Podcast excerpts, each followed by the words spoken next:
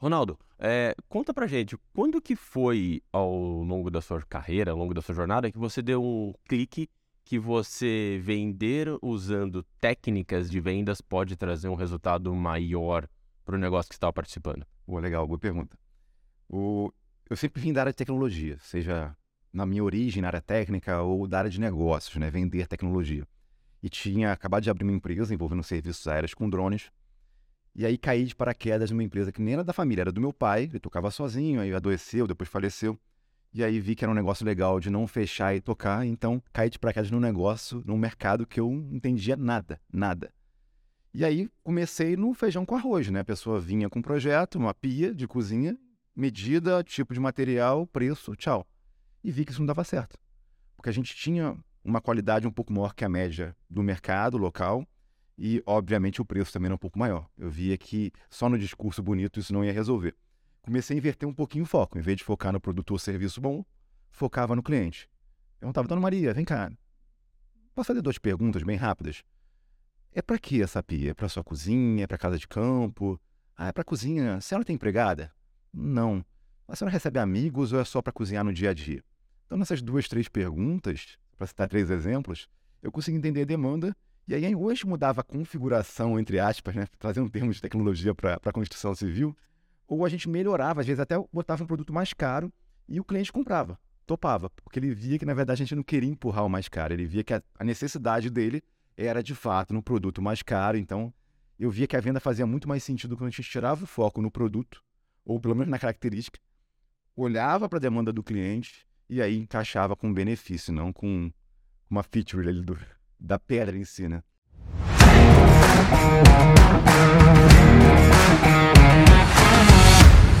A gente vai falar eh, sobre esse e muitos outros assuntos. Estamos aqui com Ronaldo Nunes, sócio-diretor da Vetor Soluções e professor aqui da casa da Live U. Tudo bem, Ronaldo? Orgulho. Você... Opa, isso, muito bem-vindo. Beleza. Ao meu lado, é. apresentando aqui Alex Leite, beleza? E aí, claro. Beleza? Joia. Muito bom. Hoje eu vou falar de vendas. Vendas eu adoro falar. Hein? Ah, de vendas, né, Alex? O Alex, você sabe que vende vendas, né, cara? Depende. tem, tem que vender. Né? Tem suas restrições. O Alex é difícil. Tem restrições. O cara é bom vendedor aqui. Então... Eu prefiro vender do que comprar, né? Ah, isso, eu não tenho a menor dúvida. Isso eu não tenho a menor dúvida. É, bom, começando agradecendo todo mundo que segue a gente lá nas redes sociais, um abraço todo mundo lá do YouTube, e especialmente a galera do Spotify, comunidade crescendo cada vez mais. Muito obrigado. Se você ainda não segue, Vai lá, né, Alex? Vai lá, ativa, segue e compartilha. Compartilha, procura a gente lá, Livecast no Spotify ou em qualquer outro agregador de podcasts. Escolha o seu favorito, tá aqui. Beleza? É... Ronaldo, você falou que começou com Haiti. É. Né? Então, temos três, estamos com três tecnólogos aqui. Né? É isso. A base é boa. Se a gente falar numa linguagem de aqui, if this, then that, então estamos em casa. É. Por é, aí, é, por aí. É... E quando que foi que você migrou da área de IT para a área comercial e foi nesse momento que você entrou no negócio da família? Onde que deu esse salto? É, e assim, é até uma novidade para alguém pode, pode estar vendo aí o Livecast. O pessoal me vê na área de negócios, na área comercial, gestão comercial, negociação, e poucos sabem que, de fato, eu comecei na área de TI muito na área de infra, redes, talvez seja um pouquinho a diferença. Eu, eu era dev, né? Aí era dev puro mesmo, né? É, a minha era meio que morreu agora, né? Porque agora tudo é infraestrutura como serviço, virtualização, mas enfim, eu saí um pouquinho antes de morrer, né? Então comecei de fato na área de TI, gostava de TI, até hoje eu sou um pouquinho chato assim com tecnologia, não sou tão tecnológico, aliás, sou tecnológico, mas não sou tão aquele usuário ali, early user. Mas comecei com TI Pare... Não parece, mas foi natural migrar para negócios. Primeiro que eu já gostava da parte de gestão de TI. Com 19 anos já era, coordenava uma área comercial de uma, uma indústria e assinava lá CIO Magazine, ia em evento de, pô, com 19 anos, moleque, um paletó velho ia para evento de gestão. Só que o pulo do gato mesmo que eu achava que seria por aí foi quando as empresas que eu trabalhava e depois eu tomei gosto começaram a me colocar em posições que era para lidar com o cliente que não era venda nem pré-venda como a gente tem hoje, né? Engenheiro de aplicação, etc. Era para resolver pepino. Porque viabilidade de comunicação, de negociação, coisas que a gente às vezes até não vê, né? Muitas vezes quem vê uma skill legal na gente não é a gente, é o outro ali que aponta, ó, pô, tu é bom nisso, né? E eu começava a resolver pepino. Ia lá, identificava realmente o problema do cliente, aí mais uma vez o foco na outra pessoa, né, no cliente em si. Entrava dentro da empresa, fazia análise técnica e falava, ó, isso aqui é dev, isso aqui é banco de dados, isso aqui é infra. E aí depois devolvia, negociava o prazo, aquele cliente arrancando o cabelo, tinha que negociar e de fato o cara esperar mais um pouquinho para a implantação acabar ou para pagar o incêndio em si, né? Resolver aquela questão se for mais de sustentação. E aí pensei, pô, eu já estou vendendo, né? E eu estou vendendo a pior coisa, que não é um produto ou serviço. Estou vendendo um pepino, estou vendendo a resolução de um problema, gerenciar a crise. Cara, deixa eu me testar aqui. Deixa eu ver, surgindo uma oportunidade, de repente eu vou para a área comercial, eu vou para uma pré-venda ali mais técnica. E aí surgiu uma oportunidade, já tinha passado por área financeira, de TI, Citibank, etc. Surgiu numa multinacional americana, que vendia pouquíssimos produtos e serviços, era um book assim com 118 mil produtos. Nossa. E era a princípio para coordenar projeto, e aí depois eu vi que no Rio de Janeiro, outra coisa que às vezes não parece, tem gente que fala que eu não tenho sotaque, eu acho que eu tenho, né? Mas eu sou carioca. Um pouquinho, né? Um pouquinho. Mas fico 50-50 aqui e lá. Então, é... era para coordenar projeto, mas não tinha ninguém para vender. O pessoal tentava vender aqui pela sede no Brasil, que era aqui em São Paulo, mas não tinha. Eu via aqui, ó, peraí. Eu ia lá coordenar meu projeto, tocava alguma coisa e acabava vendendo. E aí foi natural eles mesmos me passarem, ó, Arnold, oficializar isso, né? Você vai virar aqui gerente de contas, vai ficar responsável comercialmente pelo Rio de Janeiro, e aí de fato eu virei vendedor. Antes era na prática, e aí e era meu objetivo mesmo legal. Às vezes a gente projeta tanto, né? Planeja tanto a vida pessoal e as coisas acontecem. Óbvio, né? Se você não planejar, o acaso não, não acontece, ou você não vai estar preparado quando vier. Mas aí, de lá para cá, tô lá até hoje, né? Também não queria empreender. Via lá meu pai fazendo continha domingo à noite, naquela maquininha que não era nem eletrônica, era mecânica, né? Você fazia a conta, puxava a manivela, saía um papelzinho com a conta, né? Pra ver se ia ter dinheiro, se ia sobrar ali na semana para pagar funcionário. Eu falei, cara, isso eu não quero não. E aí esquecia que na área de TI, às vezes eu virava à noite, cara. Virava Hum. duas, três noites. Falei, peraí, eu já faço isso. Aquele papo de pensar como um dono, né? Que tem muitos críticos hoje em dia, porque há, há, há interpretações erradas às vezes nisso, né? É pensar como dono não é trabalhar igual o dono e ganhar menos, né? Pensar como dono é de fato você entender. É igual quem empreende, né? Falar assim, ah, vou empreender porque não vou ter patrão. E aí o cara descobre que não tem mais um patrão. Passa a ter 10, 20, 30, 100. Então eu já fazia boa parte. Eu acho que eu já tinha mentalidade sem saber que aquilo ali era o mindset de, de empreendedor. Uhum. E aí também empreender também era algo que eu achava que não ia ser, igual vendedor que eu achava que não ia ser, e acabou também sendo natural.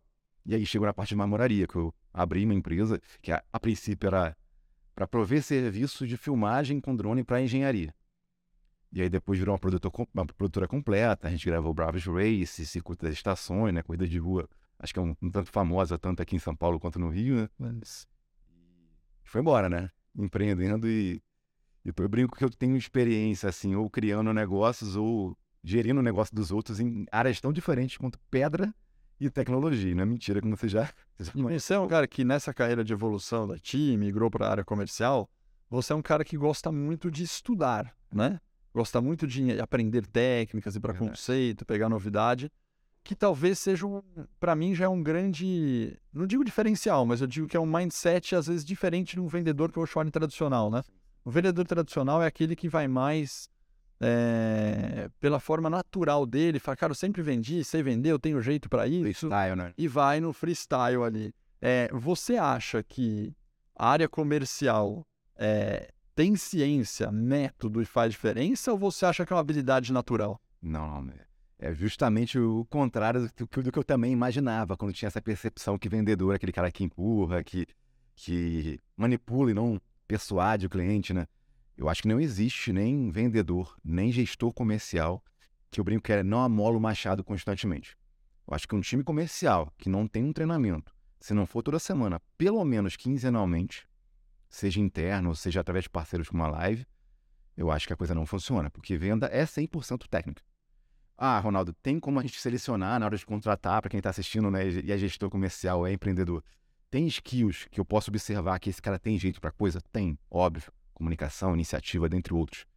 Mas se o cara não for treinável, inclusive, a coisa não rola. Se você tivesse que escolher numa frase aqui, eu sei que eu vou fazer uma frase mais radical, vender é uma arte ou vender é uma ciência? Uma ciência, totalmente. Sales as a science. Totalmente ciência. Quando você coloca é, ciência, a gente tem diversas. Cara, da mesma forma que a gente, quando fala de negociação, tem técnicas de compras, a gente tem muitas técnicas de vendas, né? Existem várias que estão por aí, mas tá um- uma que a gente comentou muito aqui através de perguntas é o spin selling, né? Conta pra gente o que é o spin selling e como é que ele funciona na prática aí. Traz pra gente um pouco sobre esse conceito. Primeiro é entender o seguinte, o filme série, como você já falou muito bem, Henrique, é uma venda através de perguntas, mas é uma metodologia ali, é, uma, é um tempero nessas perguntas que você faz, é o jeito certo de fazer essas perguntas, né? Eu brinco que os selling a gente pode usar aquela metodologia do girar a faca, né? Do twist the knife. O, são, óbvio, é um acrônimo, né? S-P-I-N, né? Pergunta de situação, de problema, de implicação desses problemas e de necessidade de solução. O grande pulo do gato é saber essa passagem das perguntas de problema para implicação. Porque o, teu lead ou o teu prospect, às vezes ele até sabe que tem um problema, mas ele vai literalmente empurrando com a barriga. É, e no Brasil isso é mais comum ainda, né? Hum. Ah, eu tenho ali realmente, sei lá, tem um software que tá mais ou menos, tem um CRM que é assim, tem uma, uma obra para fazer em casa e vou empurrando, empurrando, empurrando. Então, você fazer perguntas que só alertem ou mostrem para ele que ele tem um problema não são suficientes. Aí vem a analogia do girar a faca. Você fazer pergunta de problema, você enfia a faca na pessoa. Só que assim, quem já viu filme de ação, né, sabe que no meio da pancadaria, enfiar a faca, a adrenalina do cara tá tão alta que ele não sente a facada literalmente. Quantos relatos a gente tem de pessoa que tiro- tomou tiro e não sentiu o tiro? Isso é verdade. Então, a pergunta de problema você enfia a faca, mas é necessário, ou são necessárias, as perguntas de implicação, que é você girar a faca, ou seja, o cara não só entender que tem um problema, mas aquele problema é mais grave ou mais urgente de se resolver do que ele imaginava. Ele Tá tem bom. que entender todas as im- as implicações, todos os problemas, seja para a pessoa ou para o negócio que ele trabalha, daquele problema não ser resolvido. E aí quem resolve é você, ou a sua empresa através da solução que você mostra. Você coloca o cara no inferno e no final, nas perguntas de necessidade, você leva ele para um céu, um quadro bonito de se pintar, mas que sim, o seu produto ou serviço atende. Fiquei falando. Não, você acha que o que essa questão do spin selling, por exemplo, é uma técnica B2B? É uma técnica que vende para o B2C? Ou a gente pode criar uma outra sigla aqui, falar de uma outra sigla que responda melhor a essa pergunta? Excelente, excelente. Então, como a gente estava falando, né? Se você, antes de aprender, ou se você tem dificuldade de aprender o spin selling, mas você entender o poder das perguntas e vendas, só isso aí já é o grande pulo do gato. Você começar a inverter o teu foco, em vez de ficar falando do teu produto ou serviço, começar a, através de perguntas estratégicas, entender melhor a dor, a necessidade do cliente, isso já é um pulo do gato. Isso se aplica sim, tanto no B2B quanto no B2C mais simples, mais transacional, o varejão em si. Eu geralmente, em- até em treinamento, cliente meu de consultoria também conta a história da reserva. Não sei se pode fazer jabá aqui. Pode, Não é jabá porque Até porque não estão pagando é, e outra, né? Conta a história da reserva, faço propaganda gratuita, então se o Rony estiver assistindo aí, ó, patrocina a live, não Patrocina nós. mas não sou cliente de fato, devo ter comprado uma ou duas vezes só na reserva. O que, que acontece? A reserva é uma marca muito boa, assim, disruptiva, assim, na origem, inovadora na origem. Começou no Rio, mas São Paulo já tá. bum, É, bum, foi pela Arezzo agora. Exato, do Grupo Arezo.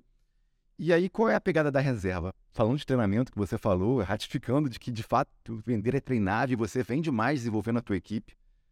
É, a reserva é varejão, é loja de shopping, é camisa básica, padrão e etc.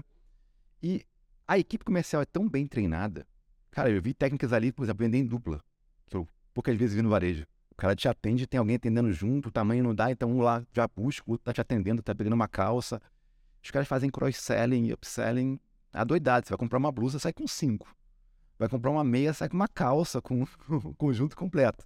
Então mostra que sim, processo funciona na área comercial e você treinar a equipe, desenvolver a equipe. Ah, eu, eu também já comprei reserva. Aí, Eu tenho alguns produtos da reserva. Eu É interessante. Tem também? Tem. O interessante é, se você pegar, não, não vamos citar marcas, mas se você pegar é, marcas, assim, eu diria, com o mesmo padrão de classe social de preço, de pricing, assim, né? É, a reserva é a única. A reserva é a única, não. Tem um tracking field que também eu tenho uma experiência dessa, mas a reserva é mais personalizada. Que a reserva, o cara que até hoje ele fala comigo pelo WhatsApp, ele em pessoa, manda pra mim, fala: Ô Alex, tudo bom? Como é que você tá? Cara, saiu uma nova coleção, você precisa de alguma coisa. Cara, tem uma comunicação constante pessoal do vendedor comigo. A Track and Field me manda ainda também pelo WhatsApp, muito, às vezes, ó, tem coleção nova, mas é uma mensagem um pouco mais é, geral, um pouco mais geral, né? E as outras marcas do mesmo nível aqui, é, eles não fazem, né? Esse padrão de, de um atendimento mais personalizado, perguntando o que eu preciso, olha, você levou isso, você quer levar isso aqui também, isso aqui comigo. Os caras realmente eles fazem não só na loja, né? Eles aplicam a técnica pós-loja, né? Eu vi um caso interessante da reserva. É... Foi. Putz, acho que eu vi na internet. Se foi algum conhecido no bate-papo. Mas ele tava comentando que foi comprar presente pro pai dele. Acho que foi uma moça que comprou presente pro pai dele. E ele falou: Ó, oh, tá bom, então faz o cadastro aqui e tal. No dia seguinte, o pessoal da reserva mandou uma mensagem. Falou: Olha, como é que foi? Feliz aniversário. Gostou do presente? Pra mim também não perguntou. E olha, serviu tudo direitinho, qualquer coisa você pode vir aqui. Pra, pra mim perguntaram também. É, então, você vê que foi uma. É, é, é, é uma estratégia de relacionamento. Uma estratégia de relacionamento. Mas uma coisa que eu é, vejo muito no spin selling, e a, acho que a grande dificuldade, você trouxe à luz esse ponto, é como que eu faço essas perguntas? Porque não é fácil, sabe? Você chega, eu, eu entendo que você pode vender qualquer situação ou usar qualquer situação, mas quando você está no ponto ali de mapear a situação, problema, a implicação e a necessidade, é, o padrão, quando você vai na internet e vai estudar a respeito e você acha muito conteúdo americano a respeito, cara, os americanos são diferentes nesses aspectos. Hum. Eles são meio você já percebeu que o seu negócio gera 30%? Você tem interesse em aumentar as suas vendas 30%? Cara, é, é, cara, tá, é meio forçado, sabe? E nós, brasileiros, a gente sempre acha que o vendedor vai. Não, o cara vai tá me enganando. Que, sabe? Não, não vou aumentar em 30%. E, e a, acho que essa é uma grande dificuldade, né? Você já enfrentou situações assim? Como é que a gente lida com o brasileiro com, com situações diferentes para fazer essas perguntas? Total, total, Henrique. O, a gente fala isso até na hora de montar um in-company para live, um treinamento comercial, ou, ou workshop, até um MBA, né? Você tem que pegar a metodologia, primeiro, assim como não, não funciona a venda sem você treinar, sem você estudar hoje em dia, também não funciona você pegar uma metodologia. Primeiro, metodologia é o que funciona. Em termos de processo, é pegar o que já deu certo.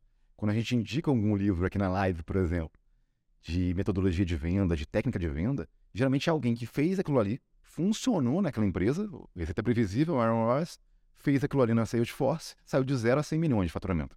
Então não foi alguém que, um louco que pensou na ideia, viajou na maionese e escreveu um livro. Tem livro que é assim, mas é. o que a gente indica é, ó, deu certo, eu apliquei, cara, replica isso na tua empresa que a chance de dar certo é grande. Só que tem a questão cultural. No Brasil, como você falou muito bem, Henrique, você fazer um Ctrl-C, Ctrl-V disso, sem entender a comunicação brasileira que é mais informal, assim, entender a questão cultural, não vai funcionar. Dois exemplos que eu trago, assim, também de experiência pessoal, para a gente pegar um B2B ali mais complexo e um B2C mais varejão, hum, quando eu vendia soluções de TI, o que me facilitou também foi esse meu background de gestão de TI. Eu não falava, não abria ali o book ali com 118 mil produtos e mais uma pancada de serviço e, e tentava encaixar ou mostrar o que era melhor, o que era a tendência de mercado. Eu, eu entendia as dores do cliente, entendia o que um gestor de TI passava no dia a dia e falava, cara, você tem um data center aí que é de Eucatex, que é divisória de papelão, cara, pode pegar fogo, etc. Mas não, não posso gastar 5 milhões. Então, resolveria você ter um data center? Resolveria? Que tipo de risco você não correria? Porque a venda não é, mesmo no B2B, não é só o interesse da empresa. O cara às vezes deixa de comprar porque ele tem medo de fazer uma decisão errada, de tomar a decisão errada e ser demitido. Ou então, por que, que às vezes a gente está negociando no B2B e aí o comprador muda do nada? O cara era teu amigo, era bom de relacionamento o cara se fecha do nada. E a gente descobre tempos depois que ele estava prestes a ser promovido, ou está acontecendo muito no mercado, né? Tá tendo uma demissão em massa no mercado dele, então o cara muda também. Por isso que vendas sempre é de pessoas para pessoas, né? É, não existe mais esse negócio de B2B, B2C, B2B2C, D2C. Até existe na hora de montar a estratégia. Mas na vida real, no ao vivo ali, é sempre age to age. É sempre de ser humano para ser humano. Então é entender o negócio, entender o modelo, entender a pessoa. Mas aí chegando finalmente ao, ao spin que você falou, é, de fato ali, o grande macete, um dos, uma das dicas boas, fortes de spin para trazer para a realidade do Brasil e da vida real como um todo é prepara a pergunta antes. Hum. É difícil, ou assim, deixa né, para exceção aquela pergunta que surge na hora. Estuda o negócio do cara antes. Então as perguntas do spin, elas são poderosas quando você já vai para a reunião, daquela discovery call, já sabendo que você vai perguntar. Até as perguntas de situação, que é como está o mercado, você já sabe. Você já sabe. Quando você sabe, você sabe qual é o problema que vai doer, qual é o problema que vai dar o clique, e aí sim você pode implicar aquele problema. Você sabe qual é a implicação. Sabe qual é o prejuízo que ele toma por não estar no mercado X, por não em comprar ou não evoluir na tecnologia Y. Você já sabe as perguntas, não é um freestyle, não surge na hora. Mas sabe que isso é um erro comum na aplicação da, da técnica, porque às vezes o vendedor, eu posso usar duas palavras, ou usar uma palavra mais elegante, que é falar, puxa, ele não tem tempo para preparar as perguntas, ou uma segunda palavra um pouco mais pejorativa, que é o cara tem preguiça, né, de fazer as perguntas. É, fato é que isso também é uma falácia. Por quê? Porque 90% das perguntas de problema de implicação são padrões para todos os clientes. Então, se você sentar e montar durante uma semana, duas semanas, um conjunto de 10 perguntas, você provavelmente vai aplicar dessas 10, 5, 6, 7 iguais em todos os clientes. Você cria um portfólio, você cria um catálogo de perguntas. Entendi. E esse catálogo de perguntas você não precisa nem criar mais, né? Então é muito louco, porque na verdade basta você sentar uma vez, testar algumas vezes em 2, 3, 4, 5 clientes. Cara, você cria um portfólio, você passa o ano inteiro com aquele mesmo catálogo de 10 perguntas. Mas você não tem que fazer algumas perguntas tem mais voltadas ao negócio dele ou com base no que ele responder, eu saber direcionar para outro? Sim, mas sempre é. Vamos, vamos dar um exemplo tangível para ficar fácil? Vamos pensar em treinamento, que é o nosso business aqui, porque eu tenho as perguntas. Tá bom. Imagina que eu estou vendendo um treinamento de liderança. Tá bom. A pergunta é, qual será que é a dor que o cara tem? Vou dar um exemplo bem genérico. Cara, teu time está aplicando bem feedback com todos os funcionários? Tá bom. Cara, Feedback é uma dor constante. veja, qual é a probabilidade de, pô, fui numa empresa de farma, de química, dá o eu poder fazer essa pergunta? É a mesma, né? Pergunta gigantesca. Você tá vivendo Pode ser, pode ser que eu chegue lá, vou dar um exemplo, eu cheguei lá numa empresa de farma e falar, Cora, aqui, é, qual que é a situação de hoje? A gente tem líderes maduros, com mais de 30 anos de casa, a equipe, o engajamento da equipe é muito bom, só que ele não consegue trazer resultado. Vamos supor o cara diga essa situação, você fala, opa, provavelmente não é feedback. Qual outra pergunta que eu tenho aqui, no, no, no arcabouço, nós da live aqui? Cara, ele tem uma gestão individual por indicadores? O cara fala, não. Mas é, essa pergunta está no meu catálogo. Entendi. Tem, eu tenho gestão por indicadores? Fala, opa, não. Mas, mas na verdade eu sei que a dor de muita líder é não conseguir fazer uma gestão de indicadores perfeita. Entendi. Você, você gostaria de ter mais vendas, eu gostaria de aumentar as vendas? Quase toda empresa quer. Isso. Mesmo quem bate meta todo mês, né? É isso aí. Você vai perguntar do funil, você vai perguntar, se for para venda, você vai perguntar, cara, como é que tá seu funil? Você gera mais lead e não atende? Como é que tá a taxa de conversão? Cara, você pergunta a taxa de conversão para qualquer comercial. É meio clichê, né? Mas se você vai preparado para qualquer coisa, seja no ambiente corporativo ou, ou pessoal, o que surgir fora do que você planejou, até emocionalmente te impacta menos. Você já está tão cercado ali de ferramentas ali que aquele pinguinho que surge diferente, você já. Se você for pro varejo para loja, é, vai ser a mesma coisa. Imagina o cara da reserva vai falar, cara, o que, que ele pode perguntar? Puta, é presente? É para você? É algum evento? Qual que é para o seu uso do dia a dia? Se você tiver cinco perguntas ali iniciais, é algum desses motivos pelo qual você está indo na reserva comprar alguma coisa. Pronto. ou negócio, pô, ó, azar. Na hora que você fala, não, eu tô indo porque, vamos pegar um caso nosso aqui, não, eu tô vindo aqui porque eu vou apresentar um prêmio no nosso evento aqui, né? Que a gente tem na live, a gente tem a apresentação de um prêmio, eu sou apresentador. Pronto, o cara já. Meu, o cara perguntou, é um evento específico, é um presente, é dia a dia, para trabalho, o que, que é? Ele já. Dali ele puxa um monte de coisa, entendeu? Mas a pergunta vai ser igual, porque você está comprando por algum desses motivos. Entendi. E se puder fazer um gancho também com o que você perguntou antes, Alex, e com o que o Henrique perguntou sobre o spin selling, você falou de treinamento, né? Se é treinável. A gente já concordou que, de fato, não existe comercial sem uma evolução ali de conhecimento. E mais o spin selling, o spin selling não adianta você assistir um vídeo e querer executar. Tem que ser um treinamento mesmo tipo, estilo live, live university. Tem que ter mão na massa. Mão na massa, o mais próximo possível da realidade do teu mercado. Senão o cara não aprende. Não aprende. A gente até vai ter um papo sobre isso, mas... É, não- e outra, demora, hein? Quando eu digo demora, é, cara, você pode fazer um treinamento de 16 horas, com mão na massa durante o treinamento. Cara, você tem que chegar dali 15 dias, fazer de novo o negócio. Dali 15 dias, fazer de novo, cobrar, aprender. blá, blá. Cara, para pegar o hábito, que é normal em qualquer coisa, mas esse do spin selling, por exemplo, na área comercial, para pegar o hábito, vão dois, três, quatro meses para pegar a cultura.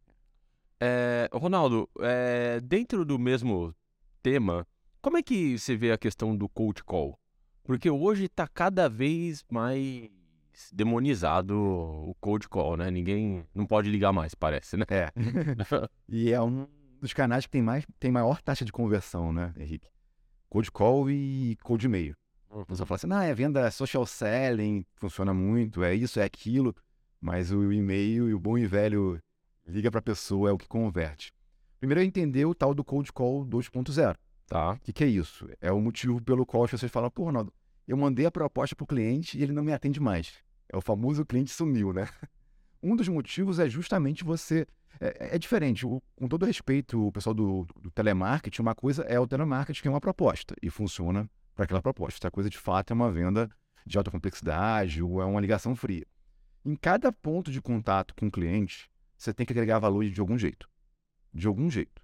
Já trabalhei em multinacional, também desse ramo de construção civil, superfície, mármore e granito. E às vezes a, a loja ali que você vai atender, você vai todo mês. O que, que você vai? Vai tomar um cafezinho só com o cara? Não. Cara, traz uma informação de mercado. Ou então no e-mail, no cold e-mail, manda ali um insight que de repente não é tão óbvio para ele. Então, em cada ponto de contato, você tem que agregar valor, seja através dos pincéis, seja através de uma informação relevante ao teu lead, ao teu prospect. Ou seja, tornar interessante aquele contato teu, que sim, pode parecer chato, e tem vendedor que pensa isso, cara, não vou fazer ligação fia, não vou prospectar que eu estou importunando o cliente. Não, cara. Se você confia no teu produto ou no teu serviço e, como diz um tech futebol aí, você confia no, no processo, uhum. né? Cara, você está agregando valor sim no cara, não só na entrega do produto, mas desde o primeiro contato. Não sei se está muito abstrato, se faz sentido. E seguindo nessa linha, uma questão que eu percebo muito que pode ajudar é, muito é o tal do chat GPT, né? Se você parar para pensar, imagina que você vai mandar um e-mail para um determinado cliente onde você antigamente ia ter que falar, poxa, o que eu posso falar para esse cliente? O que, que eu posso escrever? De repente você pode usar um chat GPT da vida para te dar argumentos diferentes, onde você pode colocar lá e ele te traz argumentos para tentar é, humanizar ou é, personalizar uma experiência para cada cliente, né? É, usar a tecnologia ganhar produtividade, né? Automatizar o que é braçal. Nesse caso, só tem que tomar cuidado o seguinte: a gente está nesse boom de chat GPT, etc. Usa para agilizar. Se é algo que você pode encurtar um caminho de algo mais braçal, tem que usar. Uhum. Não o teu concorrente vai usar e vai produzir mais que você, vai vender mais, vai te engolir.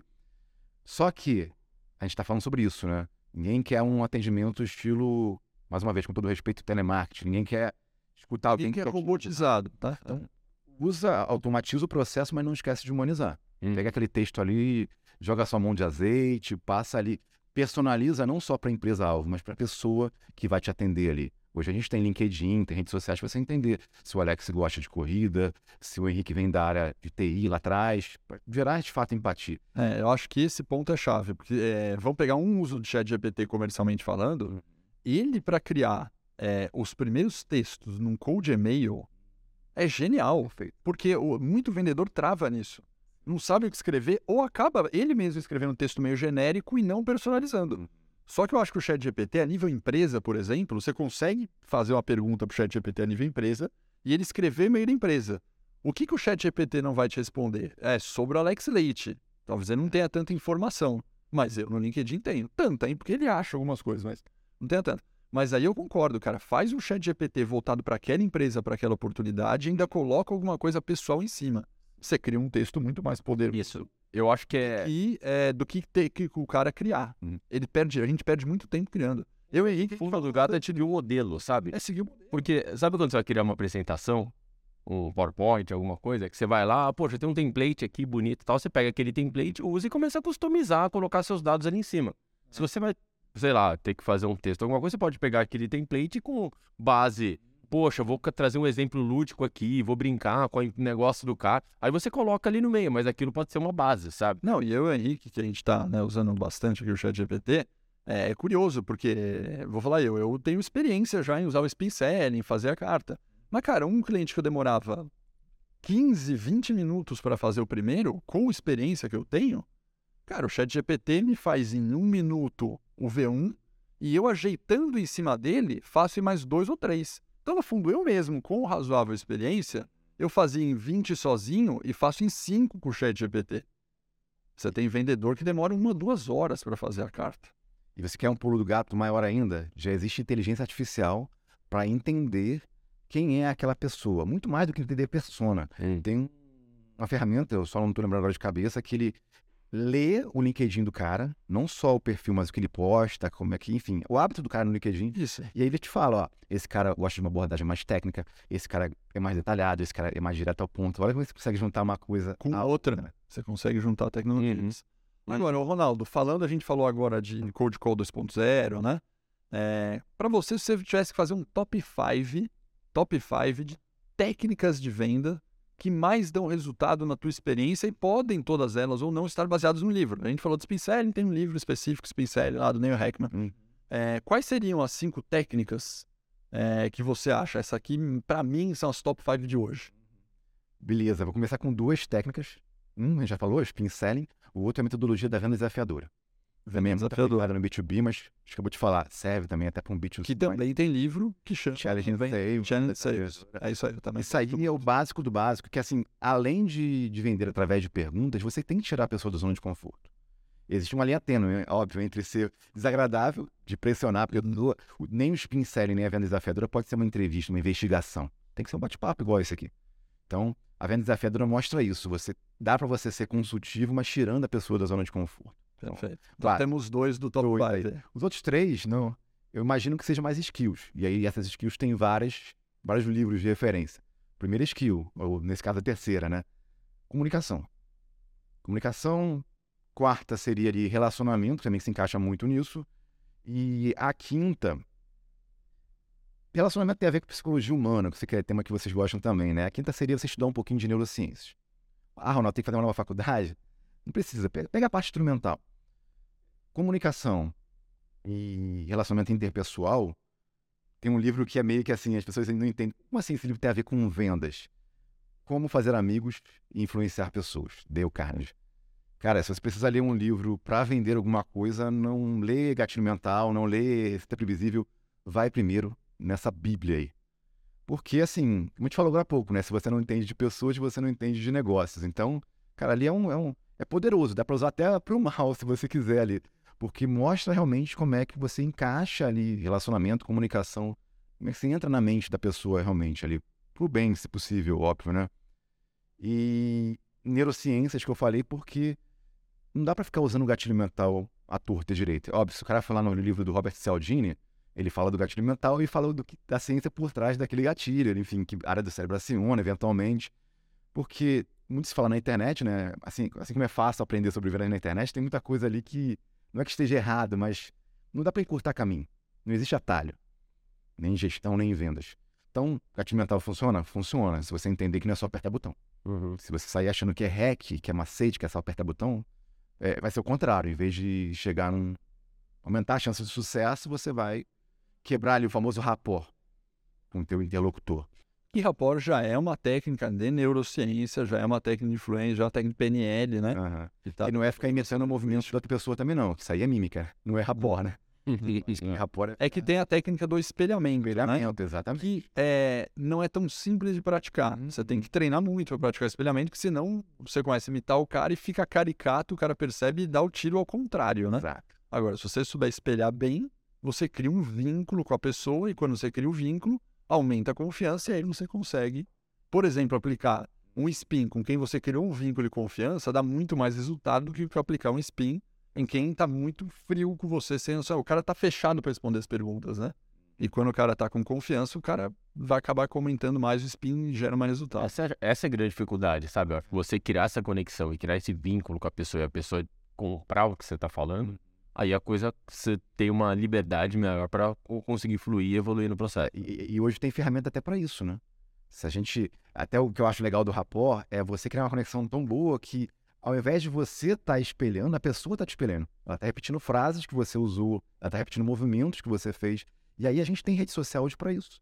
Em vez de eu, de eu fingir que eu pratico tênis para puxar o saco, sei lá, fingir que eu, que eu gosto de corrida para tentar forçar uma conexão com o Henrique e com o Alex. Eu vou lá na rede social dele, é uma, uma stalkeada do bem, né? E tento entender interesse em comum. Cara, não é possível que você não tenha um Nada, interesse em comum com o teu prospect. Seja na literatura, seja no esporte ou no dia a dia, sei lá, gosta de vinho. Então, precisa simular alguma coisa? Não precisa. Por isso que hoje em dia não é, não é que negócio assim, ah, vender, hoje em dia, para vender tem que mentir. Funciona mentir em vendas? Talvez funcione no curto prazo. Se vendas é, eu brinco que são dois pilares, né? Ser uma autoridade para o teu cliente e trabalhar relacionamento. Ser uma autoridade é permanecer como autoridade. Se você, se em algum momento a pessoa pega você na mentira ou sente que você está puxando o saco dela, acabou a tua autoridade e acabou o relacionamento. Então, Uhum. muito melhor do que forçar a barra, tentar simular uma empatia, pô, busca um interesse em comum. Acho mais, mais fácil, mais eficiente, né? É, Ronaldo, e você acredita que agora hoje tem se falado muito de flywheel, né? Eu tinha, sei lá, tá bom, ah, agora não é mais funil de vendas, acabou, agora é o flywheel. Você acha que é por aí mesmo? Você acha que o, o funil de vendas ainda vai existir? O flywheel é uma outra forma de você gerir os seus leads ou você entender a experiência do seu cliente como um todo? Como é que você vê essa questão, esse buzz aí? Porque toda hora surge um buzz do momento, né? Você acha que é um buzz, uma técnica? Como é que você vê? Eu, legal, Henrique.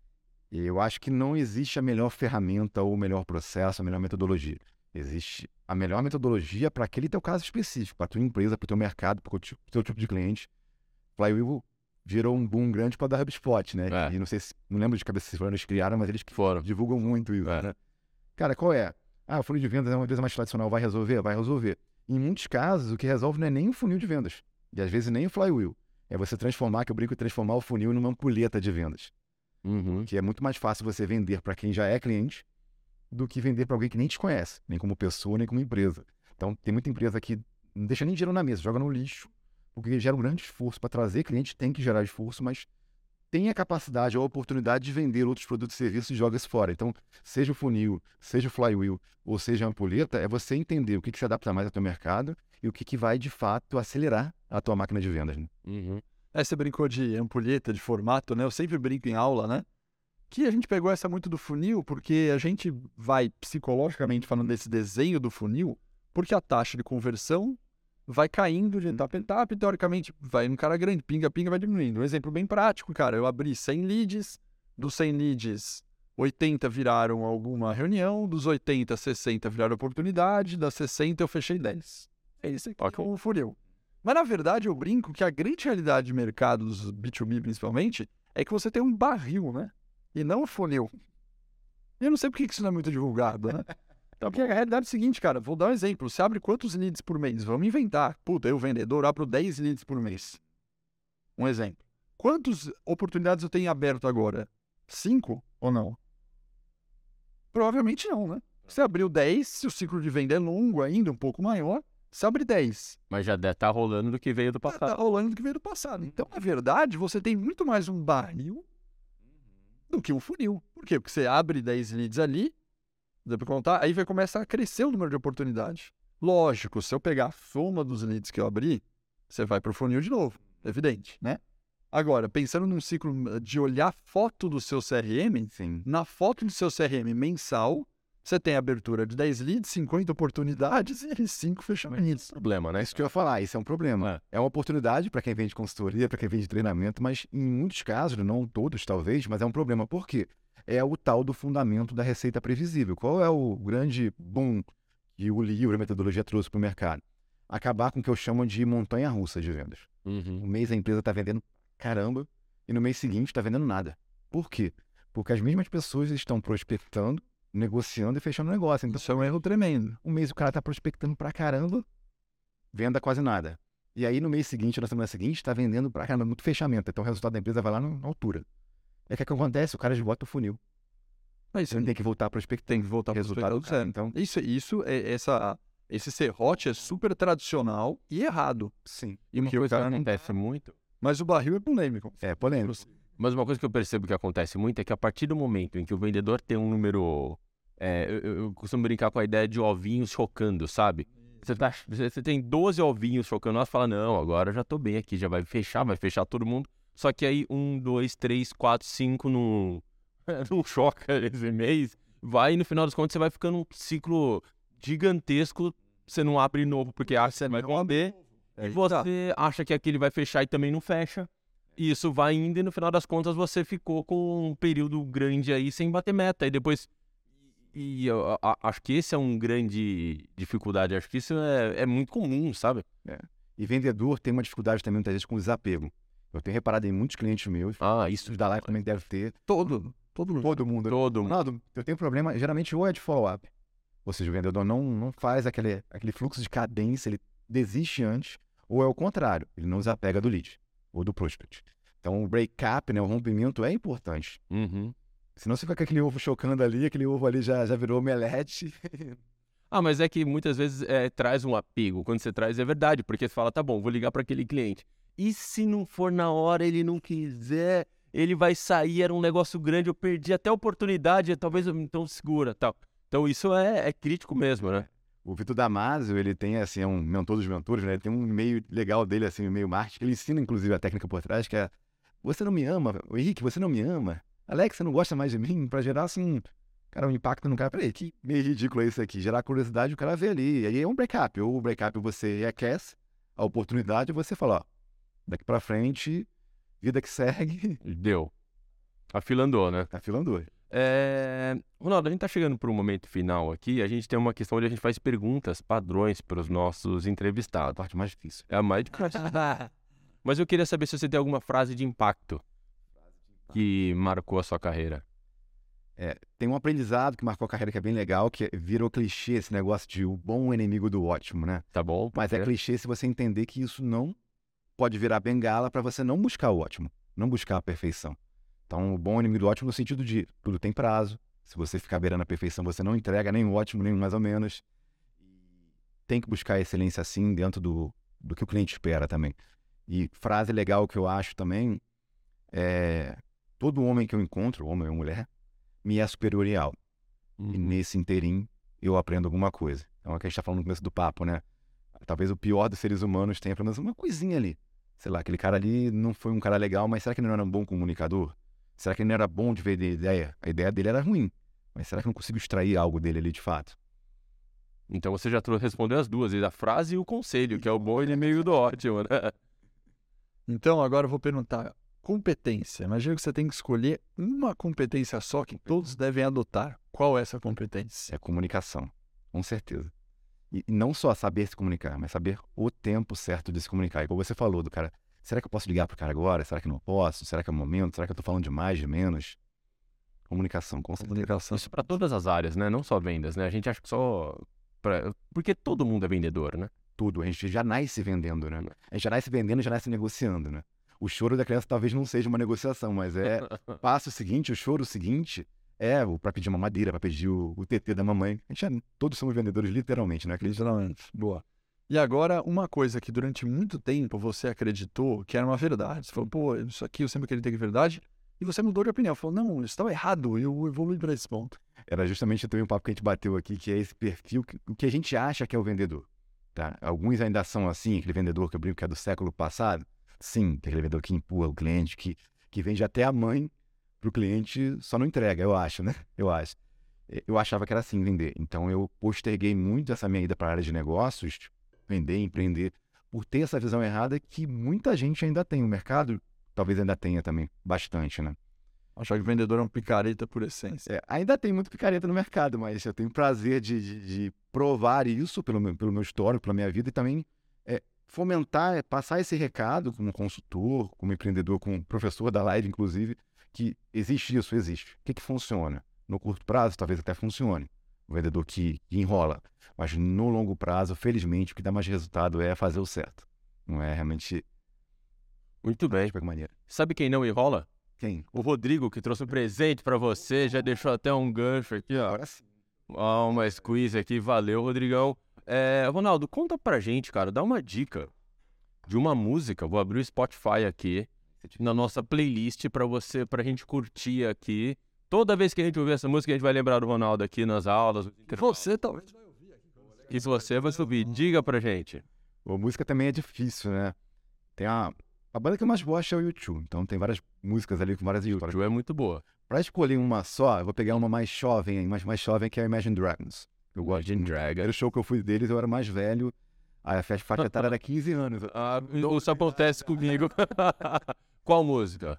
Amsterdam. Amsterdam. Porque assim, eu gosto daquela. Eu gosto muito de estoicismo, né? Uma pegada meio autoajuda, mas tapa na cara, que é o que funciona. E aí o refrão, pelo menos da forma como eu interpreto, é isso: é a sua hora vai chegar se você souber o momento, souber esperar, mas não no sentido de, ah, espera aí, se acomoda. Não, cara. faz a tua parte entenda que talvez não seja antes do que você gostaria, mas também você seguir no caminho correto, a chance de sucesso é maior, mas você diminui um pouquinho aí, aumenta realmente a chance de chegar onde você quer, né? Meio filosófico, meio bonitinho, mas é real, né? Muito bem, é Mr. Dad do Imagine Dragons adicionado aqui à nossa playlist. Muito obrigado. Ronaldo, quem quiser continuar esse bate-papo contigo, cara, o encontra aonde? Com certeza. Redes sociais é o Geração de Receita sem tio e sem cedilha. Tá bom. Geração de receita onde? Tá no LinkedIn. No Instagram. No No Instagram, Geração de Receita. arroba geração de receita. Cedilha. LinkedIn. Ronaldo Nunes tem um monte, mas se botar o URL lá, linkedin.com barra em barra Ronaldo Nunes, entra direto. E-mail também, se quiser, a gente passa depois para botar na... Boa, muito bem. Aí. A gente vai colocar na descrição aqui do YouTube, o Rodrigão vai colocar pra gente aqui. A galera do Spotify procura lá o Receita, é, como é que é? Geração de Receita. Geração de Receita. Incentivo. Lá no Insta, Instagram. tá lá o Ronaldo, pode bater um papo com ele, que ele sabe tudo sobre vendas, vai ajudar vocês aí. Tá certo? Ronaldão, obrigado pelo bate-papo. Obrigado a vocês. Show de bola. Valeu, um beijo. Valeu. Lado. Valeu, Alex. Pessoal que está aqui na câmera central, forte abraço, corta para mim. guarda forte abraço e até a próxima. Tchau.